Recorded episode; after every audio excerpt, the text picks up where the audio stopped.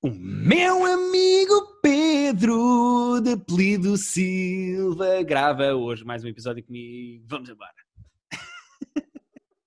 Eu gosto que eu canto e parece que estou a cair de umas escadas abaixo. Já, Eh, parecia. Não, e parecia que querias enfiar bué de sílabas num espaço em que não cabiam tantas sílabas. Sim, sim, sim. Eu sou mau letrista. Eu sou bom músico, mas mau letrista. Ok, Eh, tens que arranjar alguém que escreva por ti. Sim. E que me cale também.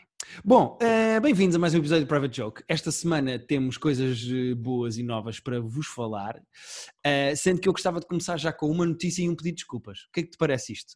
Ok, eu também tenho que pedir desculpas a fazer, porque eu, eu- aliás, tenho duas erratas a fazer, uma da semana passada e uma da semana retrasada que me esqueci de fazer na semana passada. É porque não sabes escrever, é esse o teu problema. É, é, não, o, o da semana, então deixa-me começar com o da semana retrasada, que eu ia-me retrair na semana passada, esqueci-me de retrair na semana passada, E este retratar era o que querias dizer. Retratar e retrair, eh, estão os dois corretos. Porque obrigado. retrair é guardar para dentro e teres medo e não dizeres. Retratar é vou-me Oh, corri- corrigir. Posso ou queres ser o professor da gramática agora? Não, é só claramente não sabes escrever e é esse o problema disto. Mas diz, diz. Ah, então, lembras quando nós falámos do documentário do Jeffrey Epstein? Uhum. Ou quando eu te falei?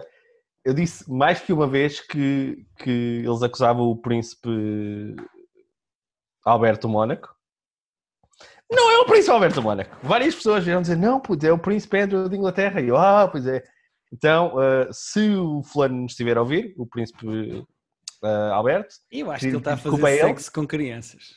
não, ele não! Ele não faz nada com crianças. O Andrew é que faz e eu acusei o Ah, Alberto. tu O estás a pedir desculpa ao que foi acusado injustamente. Ok, ok, ok. Claro, não vou pedir desculpa ao, ao pedófilo, não é? Exatamente. Nunca Eu se deve pedir desculpa que- pedófilo.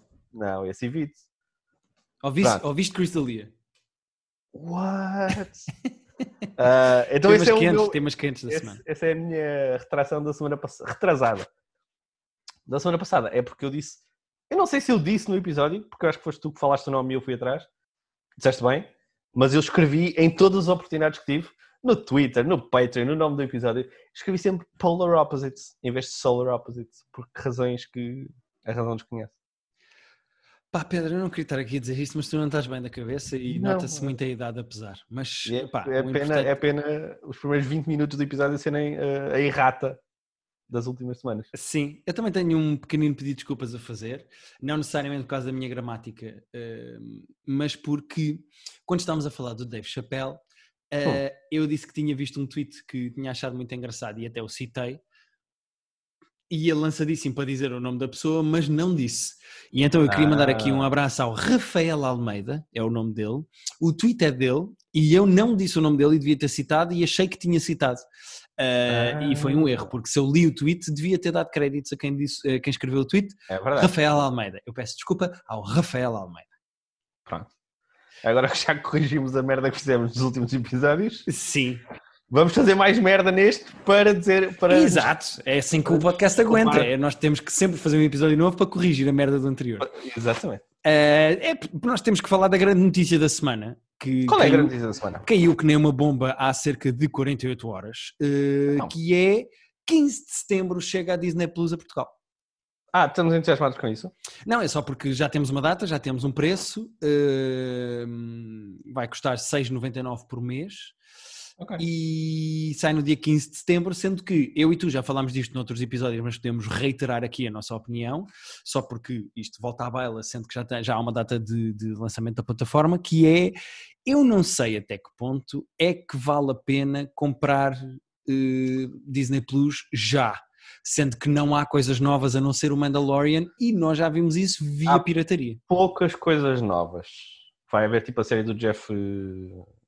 do Jeff Goldblum, mas tipo, vai haver a segunda season do Mandalorian no final do ano, outubro, acho eu. Portanto, pouco depois de sair.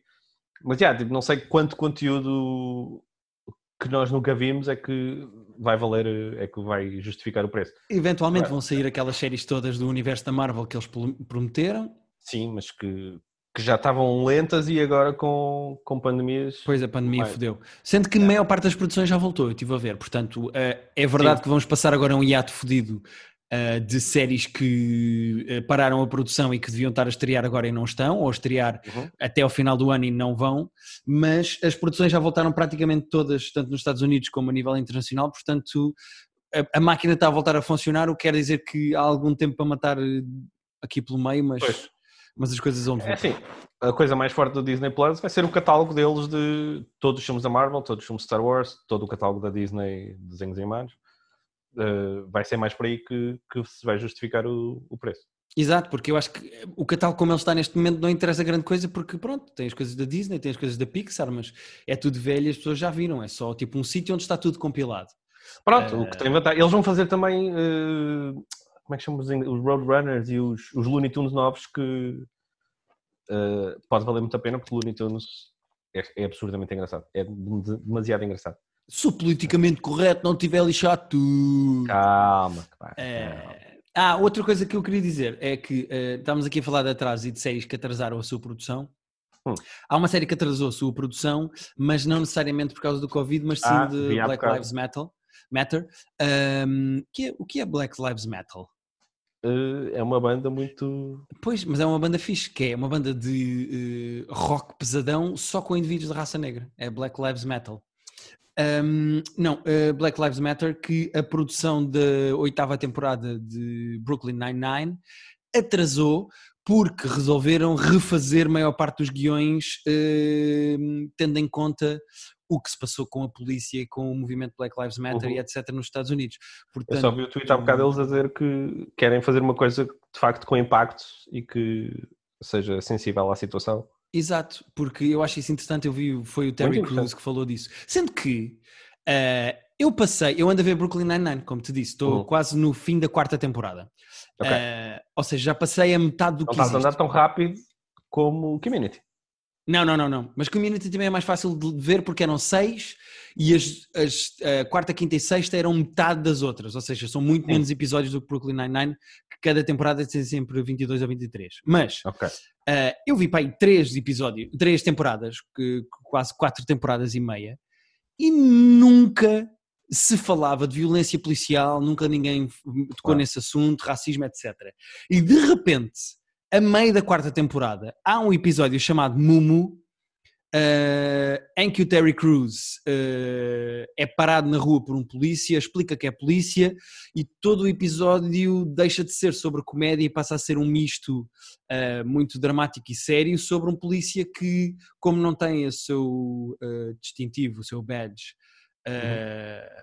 sofre com outro polícia na rua por ser negro, uh, sofre racismo às mãos de outro polícia e então resolve fazer uma queixa. E eu não tinha visto ainda nenhum episódio do Brooklyn Nine-Nine, que é uma série, pá, é uma sitcom de hora de jantar, a fazer uma coisa tão séria e a tocar diretamente nesse assunto. E eu acho que eles fizeram aquilo bem, porque tens um polícia. Não, não cheguei, portanto. Esse episódio é muito engraçado, chama-se Mumu, e é, eu posso dizer o, nome do, o número do episódio só para as pessoas estarem a par. Mas eu estava eu, à espera de quando é que o Brooklyn Nine-Nine ia fazer uma coisa desse género, uh, e, e, nunca tinha feito, e de repente esse episódio, pá, é assim uma espécie de uma chapada à meia da temporada, e aquilo está bem feito, porque continua a ser Brooklyn Nine-Nine, sem desvirtuar o sentido do humor daquilo, um, ao mesmo tempo que é, que é bom trata aquilo bem. Uh, e eu gostei do episódio. É o, é o, episódio 16 da quarta temporada. 16, ok. Uh, e pronto, e é o episódio que tem melhor nota desta temporada. Uh, ah, este okay. é o episódio que está com 8.8 desta temporada e é a nota mais alta. Portanto, acho que as pessoas, pelo menos no IMDB, também gostaram. Uh, okay. E eu gostei muito do episódio. Eu acho que finalmente o Brooklyn Nine-Nine resolveu tocar no assunto. E se estes episódios da oitava temporada tiverem de ser reescritos e, ou regravados, mas acho que reescritos só, para serem tão bons como este, acho que era importante uma série, uma sitcom do ponto de vista dos polícias também tocar nesse assunto de sim, uma forma tão também competente. acho que era relevante. Sim. Pronto, queria só dizer isto. Uh, porque acho que é relevante uh, dado o panorama atual policial. Certo. Uh, e é isto. Pronto. Vamos às, às coisas que temos para esta semana? Vamos sim. Uh, duas das coisas que eu vi, e uma delas já sabemos, uma, a terceira já, já sabes qual é porque já falaram, tem também a ver com este clima Black Lives Matter. Portanto, ah, então conta, então começa aí tu. Pega aí, pega, pega, pega. Cola aí. Então, vi, vi uma série documental da Netflix chamada Who Killed Malcolm X. Uh, o Malcolm X era um ativista super importante negro nos anos 60 do qual eu não conhecia muito bem a história. Sabia uhum. assim umas coisas por alto, mas não conhecia bem. E ele foi assassinado, estava a dar um, estava a dar um discurso, e entraram uns gajos onde ele estava a dar um discurso e mataram, tipo, cinco gajos deram uma data de tiros e mataram. E houve gajos condenados pelo crime, que tiveram na cadeia, Uhum. mas sempre soube que pelo menos alguns deles não tinham nada a ver com aquilo e que o caso estava muito mal explicado. E há um bacana que decide investigar quem é que matou de facto o Malcolm X. Então tens a parte investiga, tens a o contexto cultura... do contexto do... da cena é muito boa para explicar o que se passava na altura e para explicar o que se passa hoje. Uhum.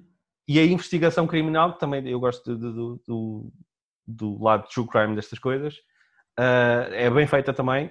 E há muita teoria da conspiração de que se o FBI estava envolvido diretamente ou não estando envolvido, se tinha algum interesse em que não se soubesse exatamente quem é que tinha matado o gajo. Uhum.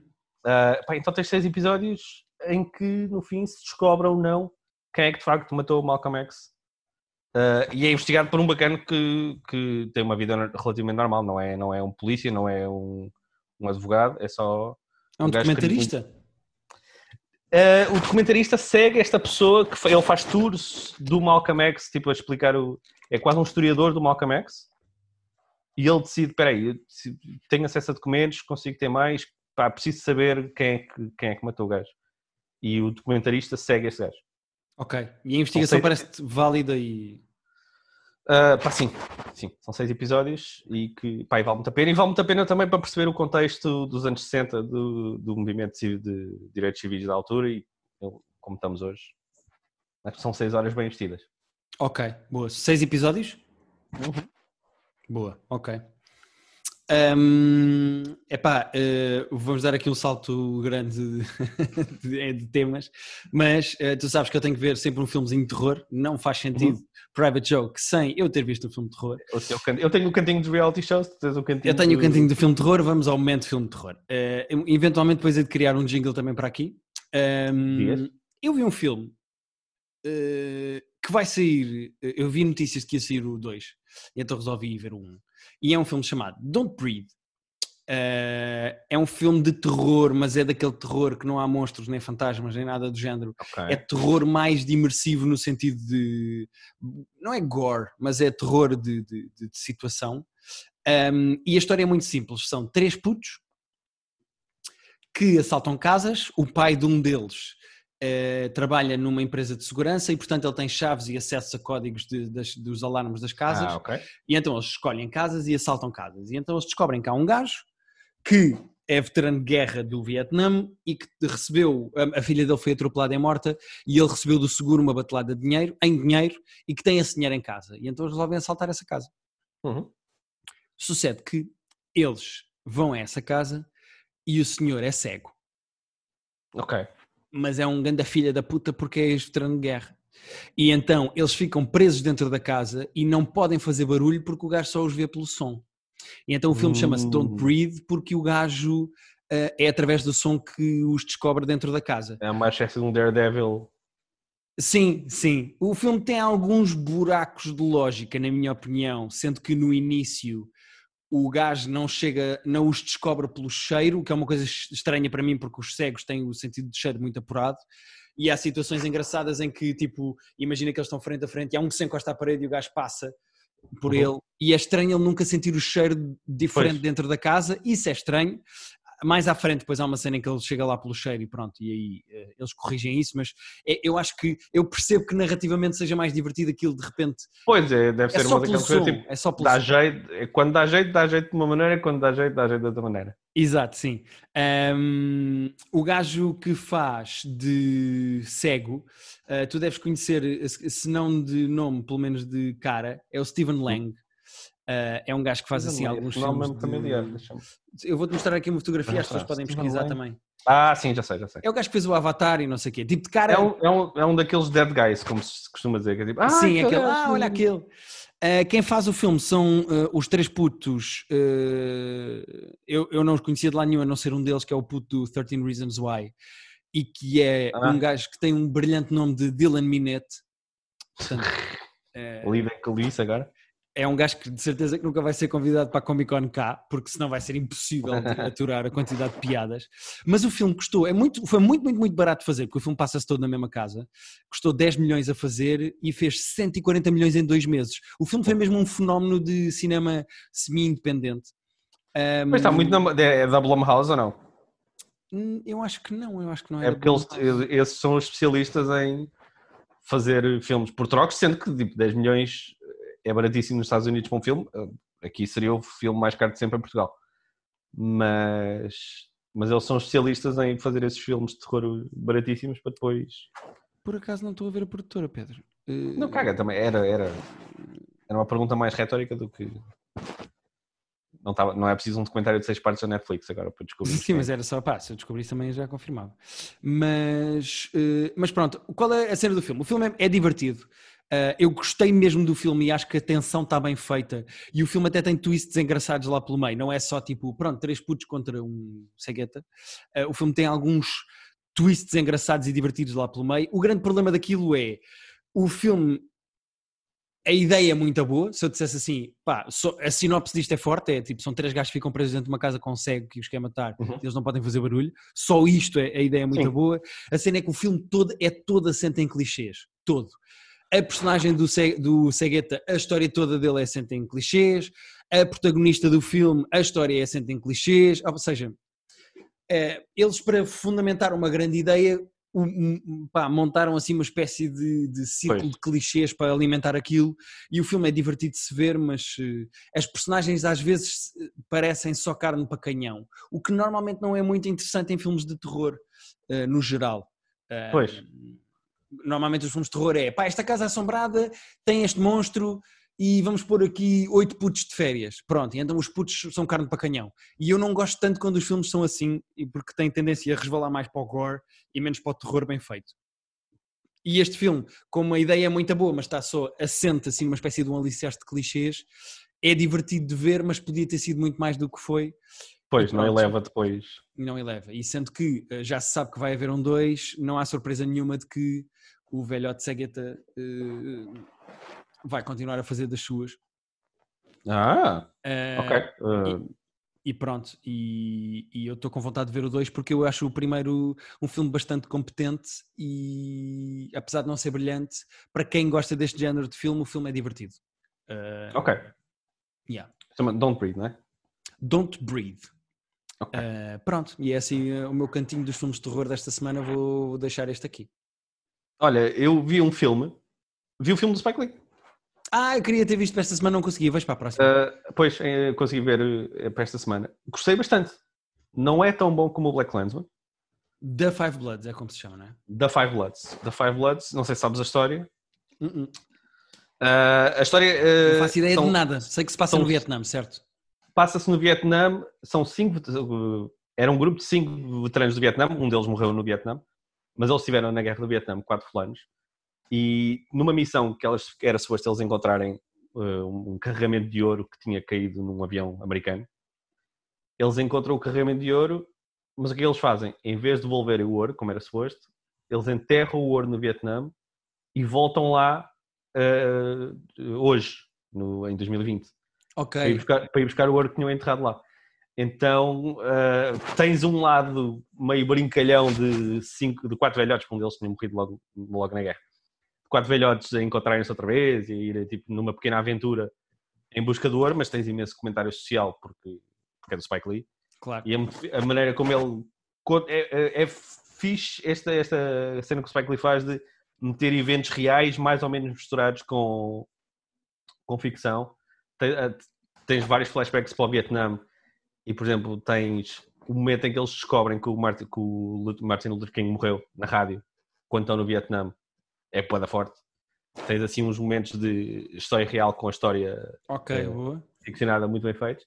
Ah, pá, e é divertido, é divertido, tem, tem ação boa porque depois há acontecem coisas no Vietnã que só ficam para quem, para quem viu o filme. Ah, mas gostei bastante. Não é tão bom como o Black Landsman, mas são duas horas e pouco bem investidas em Spike Lee, que faz sempre as coisas como deve ser.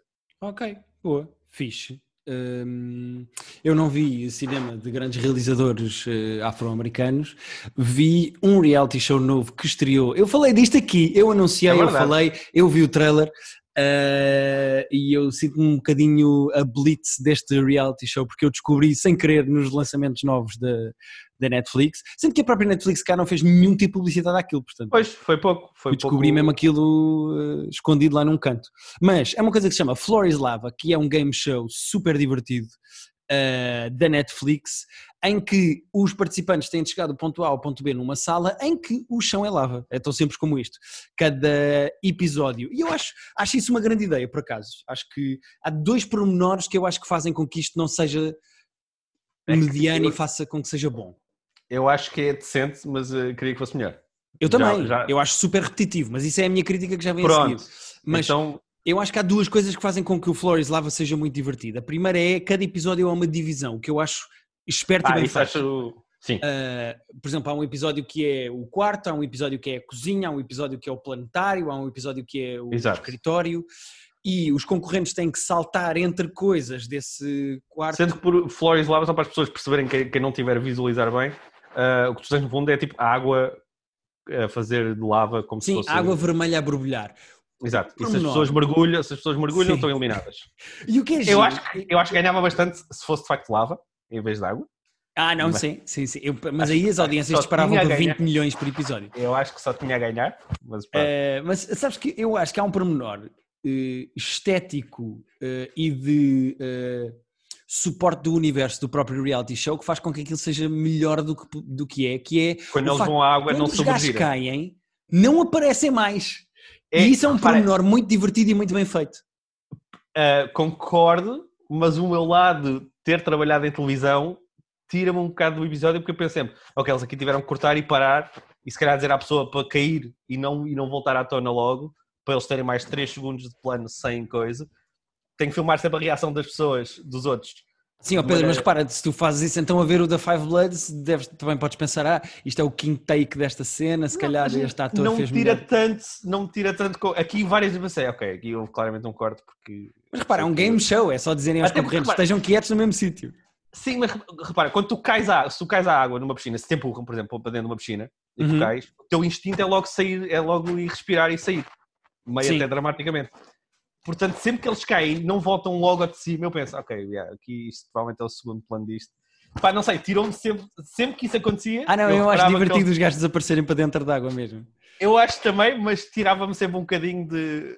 Não que, é assim, não que o meu suspension of disbelief nisto fosse muito grande. Claro, não- claro, claro, claro. Eu acho, que, eu acho que a série tem dois problemas Eu que fazem com que aquilo não seja tão bom. E os meus dois problemas com aquilo, se deixa eu ver se concordas ou não. É o, é o primeiro é-? O que o quê? É o apresentador e mais o quê? Ah, não, eu acho o apresentador, quer dizer, é irrelevante, não acho nem bom nem mau. Ah, ok. Eu- o meu grande problema com aquilo é. ah, os dois problemas com aquilo é. O primeiro é aquilo é super repetitivo, e então quando começa a certa altura a repetir divisões, eu acho que é muito menos divertido. Ah, eu acho bem que. que eles, só- eles só, têm- só fazem cada divisão duas vezes também. E com, como eles dizem, o nível 2 muda umas coisinhas, não muda o suficiente, podiam mudar mais. É isso, acho que muda pouco, mais valia fazerem 10 divisões uh, do que 5 divisões e repetirem cada divisão duas vezes, mas pronto, eu acho que fica repetitivo. E o outro problema que eu tenho, e que acho que isso é que é o grande problema que eu tenho com aquilo, é uh, tem mais graça, na minha opinião, tem mais graça este tipo de reality shows. Os concorrentes não serem tão armados e engraçadinhos e, e deixarem isso para o apresentador Pois. e os concorrentes estarem a levar aquilo a sério e o apresentador a gozar com os gajos estarem a levar aquilo a sério. E o que se passa aqui é, o apresentador é aquele tipo de apresentador que já, por exemplo, o Rafinha Bastos e o Anderson Silva eram naquele outro que eu vi da Netflix também, que é percursos em que os concorrentes têm que agarrar aqui e saltar e não sei o que, não sei o que mais. Eles são engraçados e os concorrentes estão a levar aquilo a sério. O que tu tens Uhum. aqui é o apresentador engraçado que até diz piadas giras e trocadilhos com a divisão e com as coisas. Eu, eu Pá, e acho depois os o apresentador concorrentes são super engraçado. irritantes. Os concorrentes são super A irritantes maior parte são muito. armados um- engraçadinhos a fazer piadas, tipo, pá, eh, não. Há uns que são, que são demasiado patetinhas, sim. Mas eu acho que o apresentador não tem 19% da piada que ele próprio acha que tem.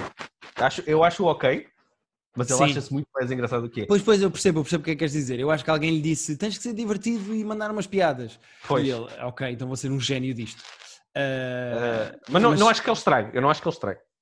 Mas sim, ele não é tão engraçado graça. como ele acha que é, ou que o, pro- que o programa acha que ele é. Ele não é Exato. tão engraçado como o programa acha que ele é. O grande problema é, ele teria mais graça se fosse o único a dizer piadas naquilo. É muito complicado, estás a ver concorrentes a fazer graçolas e cortares para um apresentador a fazer outra graçola por cima. A certa Exato. altura, uma coisa não cola com a outra. Um, e, e eu acho que o The Floor is Love é muito divertido de ver. É daquelas merdas que tu pões e ficas a ver malta a saltar. Pois é isso, ficas a ver malta a saltar, é, mesmo que estejas a fazer outra coisa ao mesmo tempo. Epá, é muito Ah. divertido, mas, mas não é tão bom como poderia ser. Olha, as minhas outras notas são, o que é que eu tinha pensado? Ah, uma, esse diverte-me só muito porque aqui- os finais do episódio, no- tipo, aquilo acaba, há uma equipa que ganha, às vezes há um bocadinho mais de suspense sobre quem ganhou porque o número de pessoas que chegam até ao final vale um ponto, mas depois só, se os pontos estiverem empatados, é o tempo que decide. Mas aquele finalzinho em que o apresentador diz, então vocês ganharam, toma aqui os 10 mil dólares, podem ir embora. E eles depois vão para, aquela, para aquele jardim que tu nunca vês bem o que é, só vês uma porta que vai dar um jardim. É tão, é tão awkward que me diver- pá, diverte-me todas as vezes, porque é só tipo, eles ganharam 10 mil dólares, tchau, por aqui agora. E às vezes, Ah, às vezes os gajos nem falam, por uma questão de tempo, Não, cortam a conversa pois, toda. vezes, ah, ok, ok, obrigado. E depois só se vê eles a sair assim. Acho, acho, Mas é giro os gajos ganharem 10 mil dólares mais um lava lamp. Eu acho que isso é mais um engraçado. lava lamp, sim, é engraçado. Ahm, acho o balanço, da, aquilo parece-me bem estruturado de é difícil o suficiente que a maior parte das pessoas não acabam, mas não é impossível ao ponto de estarem constantemente todos a. Sim, mas também não parece tão difícil como os gajos querem fazer parecer. eu pá, acho que a maior não, parte é- das vezes, a eu maior parte das é, vezes há ali. Uma, coi- epá, uma coisa são aqueles tipos de jogos de tens de pendurar e é força de braço e não sei o quê. Outra é tens de saltar da merda A para a merda B e eles falam Não, como mas, são dois pés! E eu tipo, foda-se, é um Ah. salto mínimo, não me fodam. mas às vezes, às vezes o problema não é o salto, eles às vezes são muito cabrõezinhos na e superfície que tu água tens e que acabar. claro, claro. Não, além do, daqueles jatos de ser, ter sempre uns timings bons, mas as superfícies em que eles têm que cair às vezes, é que eles às vezes têm que cair em coisas tipo meio eh, em triângulo, que depois nem sequer dá para se levantarem outra vez. Certo, mas no geral dá eu sinto que o programa, o programa faz demasiado hype da dificuldade quando não me parece assim tão difícil. Eu achei be- bem, bem armada a cena de eh, o nível de dificuldade. Ok. Ah, não sei se tu já viste, tu não viste todos, pois não? Faltam-me os dois últimos episódios. Eu sei que vai um bocadinho contra a cena que tu estavas a dizer de ser repetitivo, porque isso é uma maneira deles tentarem tornar menos repetitivo, mas aborrece uma bandalheira de. Há episódios que são três equipas de três pessoas, há episódios que são três equipas de duas pessoas, há episódios que são duas equipas de três pessoas. Decidam-se. Decidam-se, ou então Não. façam tipo 5-5, mas é que aquilo é um caos, aquilo varia do, do Sim, tipo, este é com duas equipas só, este é com Pois. três. Sim, mas eu acho que isso nem é para combater o ser repetitivo, acho que isso foi mesmo uma questão de opção de edição, acho eu. Será? eles devem ter tido equipas que cortaram e então este fica um para um em vez de A três. primeira vez que isso aconteceu, a primeira vez, a primeira vez que houve uma equipa de. que só foram só duas equipas, eu pensei que sim, mas por exemplo, o número de equipas não dá para editar, o número de pessoas por equipa não dá para editar. Não dá para editar. Não, certo, mas imagina que cravas um episódio com três equipas e há uma delas em que Não, alguém sim. se magoa ou não assinam Pois, sim. direitos de imagem, então pronto, então isto é um para um e cagamos naquela equipa. Pronto. Isso, isso, a primeira vez que houve, houve um jogo só com duas equipas, eu pensei, pronto, alguém fodeu um joelho e, e eles, vocês Yeah. optaram por não meter. Alguém foi de boca ao Eh, chão e. Yeah. Eu pensei, pronto, alguém, esta é uma equipa que editámos para fora é por coisa. Mas Yeah. depois há, equipa, há jogos que só têm, as equipas são só dois, e eu, mas ouçam, qual, qual é o critério aqui? Decidam-se lá. Yeah. Mas é divertido no geral, eu acho que é divertido. É divertido. é e a divertido, ideia é legal. muito gira, tipo, não poderes A tocar ide- acho, a ideia, acho a ideia gira isso. Pá, a ideia é muito fixe, pegar uma expressão que teve na moda durante tipo 26 minutos eh, o ano passado e fazer disso um game show bem feito, acho... É giro, é Acho- giro, é giro. tem A nota, a- o overall eu acho a nota positiva. Não é brilhante, mas é, mas é divertido. Ah, qual é a tua terceira coisa que tinhas para falar esta semana? Não, era- já está. Era o Five Bloods, o da Five Bloods, o Malcolm X e isto. Ah, pois é, falta é a minha terceira coisa. É epá, eu vou falar do óbvio, eh, que é o Last of Us 2. Uhum. Eh, tenho que fazer um agradecimento público ao Pedro Romão, com quem Ah. eu fazia o segmento de videojogos do curto-circuito há uma data de anos Uhum. e ficámos mais ou menos em contacto e vamos falando de jogos de vez em quando e pronto, e ele arranjou-me o Last of Us 2 portanto eu queria deixar aqui um Uh. agradecimento público ao Pedro Romão Pedro Romão, Ahm, bacana. é mesmo um bacana, gosto muito dele. Eu, eu irei em breve ao podcast dele para falar sobre o jogo e na altura divulgarei, portanto fiquem atentos às minhas redes. Eu, quando for ao podcast do, do, do Romão, eu vou falar do Last of Us especificamente com outros nerds do gaming. Mas, hum, epá, só para dizer que tinha muitas saudades do Last of Us. O primeiro é, é à falta de melhor definição, o meu jogo favorito de sempre. E este Como, jogo. está no, como está no nosso É verdade, cinco. no nosso Patreon fizemos um top 5 dos jogos de- dos nossos jogos favoritos da década.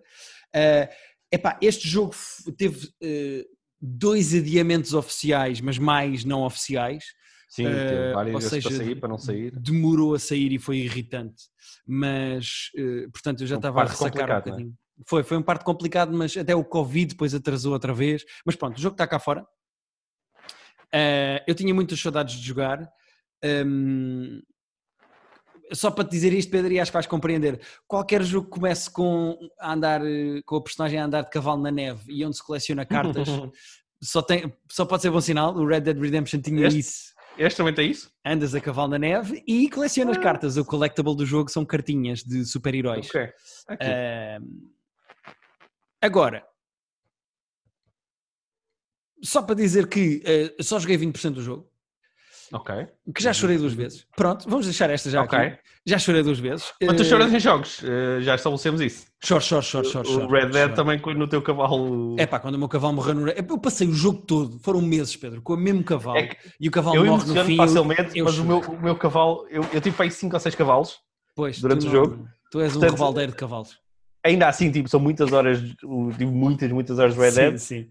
Deu muitas horas por cavalo, mas não deu tantas como, como as que tu tiveste. Portanto, Ora, o que é que eu acho do, do que é que eu estou a achar do Last of Us 2? Eh, o, o primeiro Last of Us faz uma coisa que é cria, cria um ambiente e um universo com uma espécie de uns zombies. É epá, que eu gostei muito, mas a grande força do jogo é a relação do Joel com a Ellie e é aquela relação emocional e mesmo o arco todo narrativo daquilo é super profundo, é eles e dramático. filha, não? Não, não, não, não.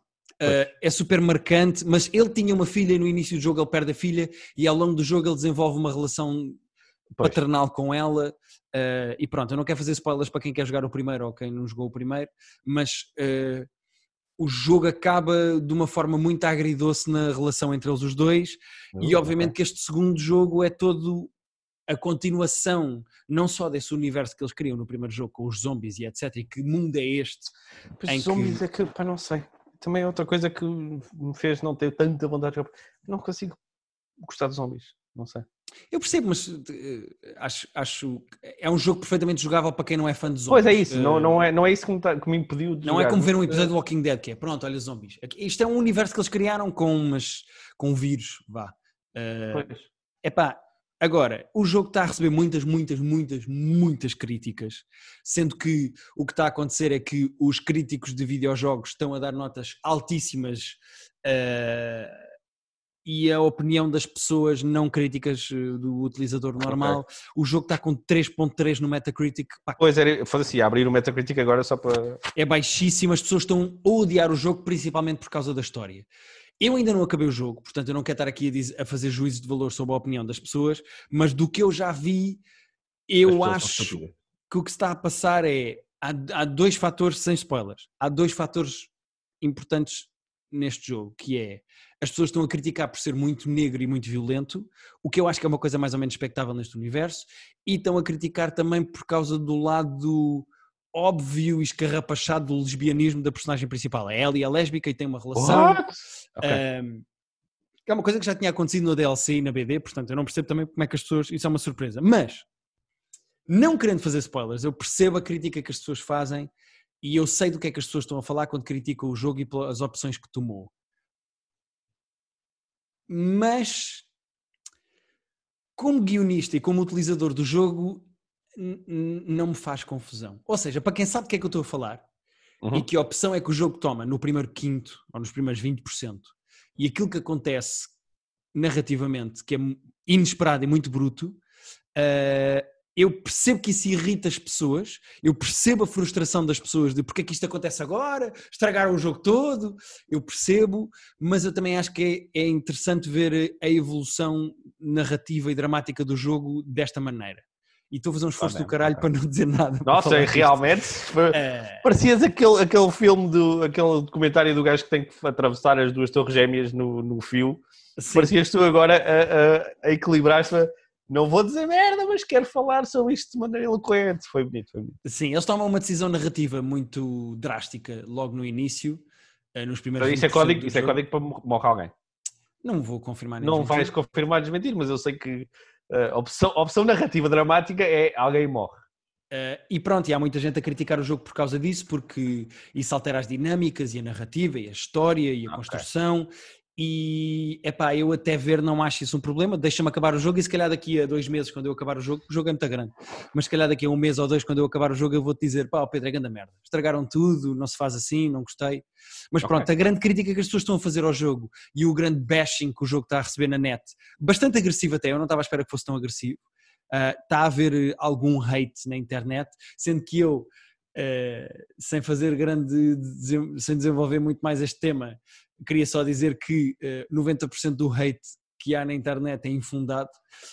Um, no geral. Sim, a internet tem muito prazer em juntar-se contra uma sim. pessoa, ou contra um jogo, ou contra um uhum. filme, uh, e é a maior também, parte é das também... vezes é só fenómeno de carneiragem de internet. Estavas há anos à espera de um jogo, então as pessoas geram expectativas sobre o que é que querem para o jogo, depois se não se cumprir exatamente assim, há lugar à desilusão. Enquanto, quando exato, exato, exato. primeira vez, quando jogas o Last of Us pela primeira vez, não tens expectativa. Sim, e é preciso coragem para, para tomares uma decisão de o meu jogo é isto, com estas personagens e com esta história. E as pessoas adoram. Uhum. E depois, no a seguir, tu, pá, e se nós dessemos aqui uma grande volta? Pois. E as pessoas ficam tipo. É como quando as bandas mudam de sonoridade e as pessoas gostavam é que era quando indie rock e agora é pop. Uh, epá, e, e epá, pronto, eu, eu, é difícil Sorte para mim. o quê? é muito complicado para mim uh, fundamentar mais a minha opinião dentro da ignorância que é só ter jogado 20% do jogo, mas do que eu estou a achar é a construção de, cenário daquilo, de cenários daquilo é inacreditável e eu sou daqueles paranoicos irritantes que vê tudo e explora tudo e abre tudo e vai a todos os cantos e tenta abrir as portas todas. Eu sou muito cansativo a jogar. Se alguém me vir a jogar, vai-se fartar Falar do também. jogo. Uh, exato. Um, eu vou aos cantinhos de todos os temas e etc, etc. Um, mas pronto, uh, uh, é isto. a minha opinião sobre o jogo até agora é este e estou a gostar muito. Ok, estou curioso, eu vou ver se ganho coragem de, de ir ao primeiro. Eu tenho, tenho o Death Stranding, também estava em, em vários tops de jogos de, dos últimos anos e ainda não entrei a sério naquilo, mas se calhar depois do Death Stranding uh, atiro-me ao Last of Us. Boa. Eu ainda não joguei o Death Stranding, pode ficar ali para as férias, mas vou pensar nisso. Uhum. Uh, até porque não vi ninguém muito entusiasmado com o jogo. Pá, não, eu acho que quem gosta do jogo gosta mesmo muito. O Vitor achou o jogo, tipo, ele disse, o Vitor disse no começo não estava a gostar e depois tornou-se tipo dos jogos preferidos de sempre. E estava em várias, várias listas de, da década, daquelas que nós consultámos para o nosso top 5. Uh, ah, muita gente acha o jogo brilhante. Eu ainda não, ainda não estou nessa fase. Ok. Mas, Mas tens noção mais ou menos a quanto por cento é que vais do jogo? Uh, não sei bem. O jogo é muito repetitivo e, e, e pronto, já tinha lido isso antes. É muito boring às vezes, porque estás tipo a entregar encomendas num planeta, de, num planeta inóspito. Yeah, literalmente tens que tipo, tens que entregar encomendas, tens que saber o peso que estás a levar na tua mala, mas não só, o peso da tua mala não só tem as encomendas que estás a entregar, como tens tipo as escadas que tu tens que levar para subir algumas coisas, tens que saber quanta corda é que estás a levar para fazer para fazer e que grande seca, meu. Eu ainda estou muito nessa fase e o jogo é muito, muito isso, mas dizem que depois tipo, dá ali um, uma volta de envolvência emocional que é fortíssimo. Eu ainda quero lá chegar. Ok. Para já sou só do GTT. És da Uber Eats, né? Andas com a mochila Exatamente. Sim, senhora. Malta, uh, concorda ou não concorda o que é que acham de que nós dissemos aqui? É possível que discordem totalmente do que nós dissemos e isso é interessante, mandem-nos mensagens. Um, façam também sugestões. Há uma rapariga uh, que sugeriu uma série que eu, entretanto, já saquei e que vou ver para, até para, para a semana. A Daniela Gigante. Uh, eu não, não, me lembro se no Twitter, se no Instagram, sugeriu a série Undone e eu fui ver. Ah, o Undone eu comecei a ver, é muito bom. E aquilo é com aquela técnica de retoscopia, não sei como é que se chama. Uhum. Uh, Chama-se exatamente assim. Acertei, boa, não estava à espera uhum. de acertar. A palavra foi-me saindo e olha, saiu bem. Uh, e tem o nosso amigo Better Call Saul, então eu saquei a série e passo. E é do, é, do, é do criador do. Do. do ai! Do Bojack Horseman. Ah, olha, eu não sabia. A, a, importância disso é isso. Uh, pá, assim, eu comecei. Lembro-me na altura vi dois ou três e depois parei de ver, já não sei porquê, mas tenho todos aqui. Uh, e é, é, boa, a série é boa. Pois ela disse maravilhas e eu fui investigar e pareceu uma boa sugestão e, e para a semana quando tu, ter tudo visto, sendo que é complicado agora para mim gerir todo o meu tempo porque esta semana é o último programa do Isto é Gozar com quem Pois. trabalha antes das férias e além de que ando metido no Last of Us e o Last of Us epá, é um jogo super imersivo e, e pronto, e consome muitas horas.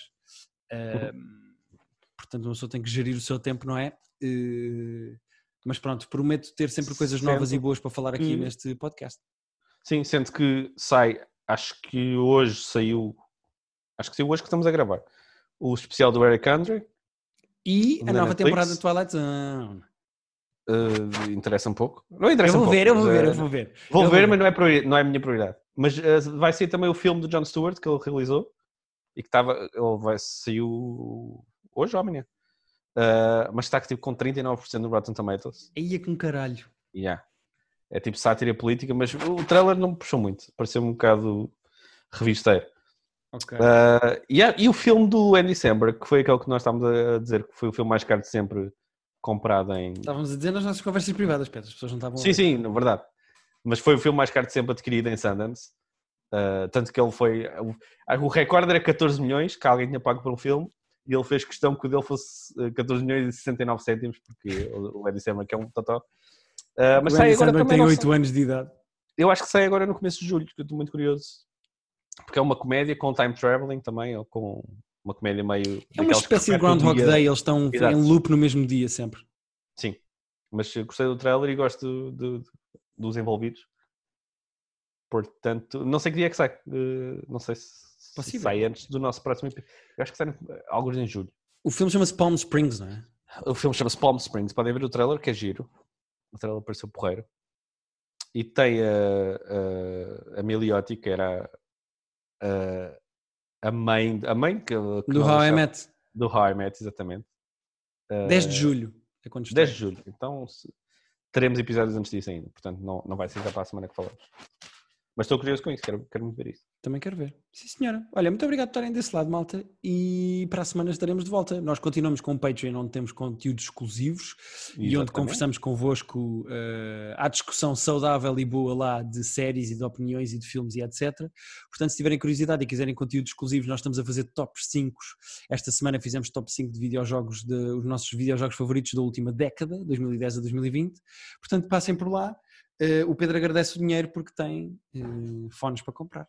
Exatamente. Mas estava a fazer muito. Eh, Já agora, digam-nos depois nos comentários se, se ouvem ruído. De... Vou ser honesto, pode ser só dos meus fones, mas quando tu roças o microfone na. É que eu estou parado. Eu, eu Faz imagino tipo- que ele mexa de vez em quando um bocadinho. Mas olha lá para a tua direita. À minha direita. Já viste? Já foi. Eu aqui não ouço nada. Nos meus não Mas, ouço nada. mas está a fazer eh, Ok. nhanhas. Está a fazer nhanhas. Pronto. Tá. E adeus, malta. Tchau, tchau. Acabámos com uma crítica da Vorten a uns fones, não sei muito bem porquê, mas é o fim do nosso Mas episódio. estes fones são bons, né? Estes fones são, são da Sony. Os seus fones são da Sony.